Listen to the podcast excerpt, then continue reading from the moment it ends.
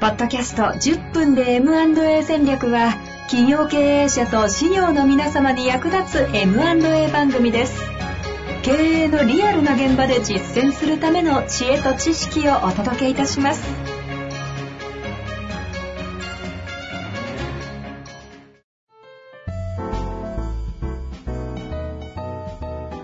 こんにちは、遠藤和樹です。白川正義の10分で M&A 戦略。白川さんよろしくお願いします。よろしくお願いします。さあ、ということでね、今週はおめでとうございます。おめでとうございます。何が？出版でございます。はい、出版ですね。立て続くようにいろんな値動きをされておりますが、白川さん、今回著者ということで、ええ第三者承継の教科書、中小企業の新しい選択肢、日本法令からね、え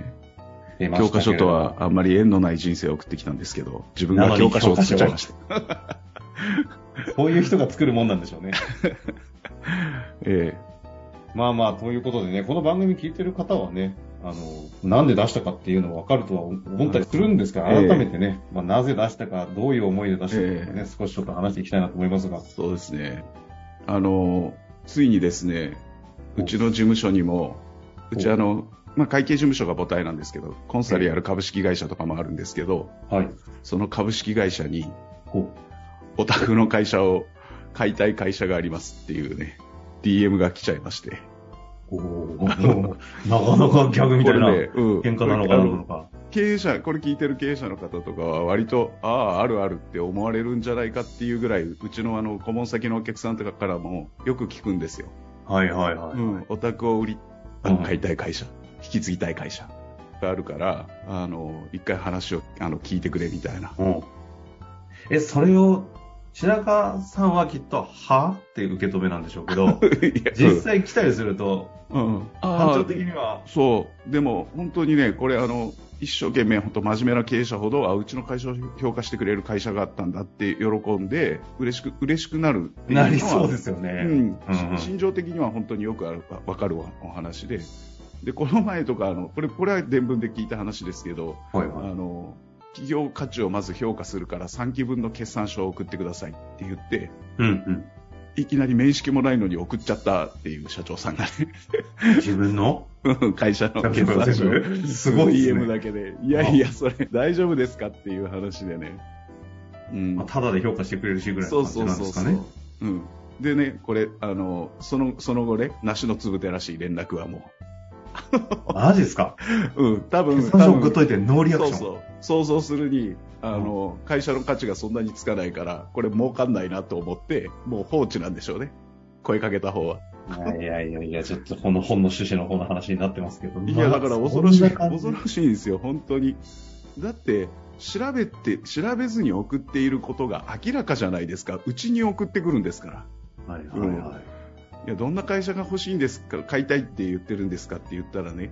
いやそこは、あの、秘密保持契約を巻かないと、買いたい会社名が言えませんとか言われちゃうとかいう話も聞きましたけどね。いきなり、うん。でも、秘密保持契約コストかかんないからいいでしょって言って、まあまあ、それは事実そうだし、まあ、まあ、巻いてもいいんですけど、買い手の企業名、買い手候補の企業名を教えるぐらいで、秘密保持契約いるかっていうのをちょっとね、思ったりもしますしね。だなんでそう、それでね、もうもう一個、これ本当、僕はこれ本当、ここ、ここの本当かどうかまではごめんなさい、追求してないけれども、ほ秘密保持契約を巻かないと教えられないって言って、秘密保持契約じゃなくって、アドバイザリー契約を締結させられて、それが1000人契約で、報酬もバカ高い金額になっていて、で、税理士のせ顧問税理士にその話をして契約書見たら、いや、すごい成功報酬これ最後払うようになってますよって言われて、え、知らなかったって社長が言っちゃうっていうね。そんなことあります？うん。ちょっとさ分かりました詐欺じゃないですか今の話もはやもう 今の話分かったから。ちょっといやいや分かったと思いますよ分かりましたかね。うん。そう。ちょ、かなり怖いでしょいや、だからね、こんな、こんな業界になっちゃってるんです。で、しかもですよ、もうこれいつも言ってるけど、資格とか業法がないから、取り締まれないんですよ。業法がないんで。まあ、はい当然刑事罰のさ詐欺罪とかになっちゃえばね、それはそれで取り締まれるんでしょうけれども、でも、まあ微妙なとこですよね。それで本当に最初最後制約して、ちゃんと報酬が売り手さんにも入って、そこからね、手数料、手正規の通り契約書通りもらいましたって言ったら、どこまでがそのね、あの、詐欺なのかみたいな話にもなる可能性もあるし、だからね、怖いんですよ。恐ろしいですね。そう。で、一方で、今めちゃくちゃ僕らも相談が件数が増えていて、今年入ってからもね、いや今までには考えられない量スピードでって言ってましたよね。うんいうん、今まであのこんなことなかったですね、年明けてものすごい相談が増えてますし、で特にですね経営者からそうあの今まで僕らのネットワークであの修行の先生たちが自分のクライアントで後継者がいない会社があるんで一緒にこれをあの解決を手伝ってくれって言われるような相談の流れが一般的だったんですけど経営者が動き始めてるっていう感覚なんですよね。なんでなんでかっていうとそれこそあの、ね、この出版した本の表紙には、あのかまぼこ。そうかまぼこ屋さんのこの今あの激レアさんにも出たしなんか結構マスコミでも取り上げられていてとか。林田さんですね。と林田真由さん。あのゲストも出てくれましたけど。ええええテレビ番組。ひ聞いてない方はね、19回、あそうそう。20回で出てますね、ちょっと聞いていただきたいですね。うん。10分じゃないんでね、40分ぐらいあるんで、そうですね30分ぐらい。そうそう、覚悟して聞いてもらうで、で、その、そういうふうにテレビとかマスコミでも結構この承継がうまくいった事例とか第三者承継でこうやってうまくあの歴史のある会社が引き継がれましたっていうようなのを取り上げてねテレビ番組でやってるのを僕も本当にあのこの仕事やってるからやっぱ気になるんでいろいろ見る見聞きするんですけど増えてきたなって思うんですよね。その MA で儲かったっていい話じゃなくて、第三者承継とかっていう、その、継いだっていう文脈で良いっていう話ってことですね。うん、歴史とか伝統がある会社をこうやって継いであのうまくいってますというかなんかそういうやっぱりこう当然うまくいってるからマスコミを取り上げるんでね、はいはい。うん、でそういうのを見聞きするとあうちもそういう MA とかいいなと思う経営者の方は増えると思うんですよね。うん、うん。なのでうん。例えばそういうふうにちょうど思っているところにお宅の会社を買いたい会社がありますって DM が来たらねえ。あああそうか、あうん、うちも。そういう時代かみたいな。あちょっと頼んでみようかって言ったら、秘密保持契約を巻かないとって言って気がついたら1000人契約になってるとか。だから本当に怖い。あ。いや、でも本当にいい部分と悪い部分が両方出てるんですね。第三者承継に関しての抵抗がすごいなくなって、変なええ意味の悪いイメージがだいぶ薄まってる一方で、ええつい乗っかっちゃうっていう人も生まれてるとそうなんですよ。。うん。で、別にその、当然悪い業者さんだけじゃないし、一生懸命やってくださる方もたくさんいるわけですから、そういう人と縁ができれば、それはもう、ま、間違いないし、ぜぜひそういうところで、あの、承継をね、あの、成功させてほしいんですけど、で、怖いのが、やっぱり経営者の方が、とにかく、あの、なんていうか、その、支援者っていうのは、こう免許がさっき言ってるようにあるわけでもなく、はいはい。見てわからないじゃないですか。うん。なので、あの、まあ、多分専門家っていうし、なんか資料見たらたくさんやってそうだし、じゃあここにお願いしようかって言って決めて頼んだら、まあ、ろくでもないとこだったっていう、これは誰に責任があるかというと、ちょっとまあ経営者にとっては耳が痛いかもしれないけど、間違いなくやっぱ経営者あなたですよとう。ん、責任があるわけで、うん。じゃあ、その第三者承継っていうことをの支援をしてくれる人をどう選択したらいいんですかっていうところをやっぱり経営者は身につけておかなければいけなくて、なるほだとしたら最低限このぐらいのことはぜひ知っておいてほしいなというところで、あの、まとめたのが、この第三者承継ど。ものすごくうまくい今持ってきてくださいましたね。そうですよね。そうそうな。なんで出したんですかって、だって言われたから、うんうんうんそうそうそういう話になるんですよ。いや、でも本当に今世の中、うん第三者承継、M&A マーケットがそれだけ、こう、ハードルも下がって、みんなが受け入れる状態になってるからこその危機感があるっていう中で、その本なわけですよね。ええ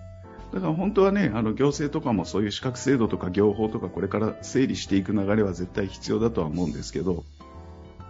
まさにね、第三者承継士というね、えあの、あしっかりとね、ええ。え発行されてますもんね、そういったうちの財団の中には、はい、そういうふうにあの勉強をしっかりしていただいている支援者もあのもう200名ぐらい在籍してくださってるんでもしあの聞いていただいている皆さんがあのそういうね第三者承継考えたいよっていうことであればぜひ、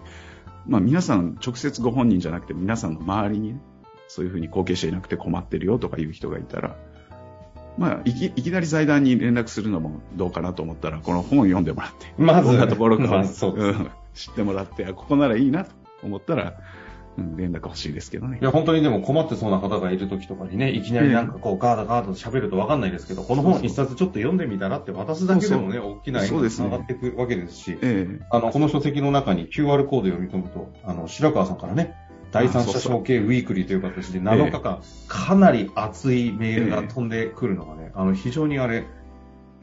本に書かれてない内容もしっかり書いてるじゃないですか。そうですね。本に書いてないことを書こうとは思って一生懸命考えて書いたので。ぜひね、それも合わせて読んでいただくと、いや、それだけじゃないで、これ、あの、あんまり 宣伝っぽくなってもあれなんですけど、だいぶ、宣伝をえっと、ああの、特典として書式をね、あの、結構出しすぎですよね。いや、もう、いいやと思って別に、うん、これ書式があるからどうっていう話じゃないんで、もう全部、もっと本当はあるんで解放全部してもいいぐらいなんですけど。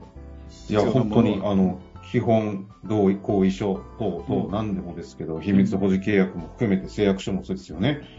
あらゆる、今、必要なノンネームシートのサンプルであったり、企業概要書のサンプルだったり、ええ。これ普通、あの、ほノウハウとして商売してる人たちもいるもの全部出しちゃった。うん邪魔すんなって言われるかもしれないけど。これ本当にやろうとしてることが、あの、その辺筋通ってる本ですので。そう、そうですね、ぜひ。あの、な本は当然、あの、売れてほしいんだけど、さっき言ったみたいに、あの、この中に事例を、本当はね、最初11本書いたんですけど、あの、分量的にもうちょっと減らそうってなって、7本に減らしたんですけど、はいはいはい。あの、もしね、あの、この事例をあの社長に読んでもらいたいなとかいうのがあったら、コピーして配ってもらってもいいかなと著者からね、OK 出ましたんで。思ってますけど、とにかく正しい情報が広がるのが今大事だと思ってますね。今おっしゃったあのエピソードのあたりもね、うまく活用いただいて、あのうん近しい仲間たちにね、ちょっとお声掛けいただけたらなとはい思っております。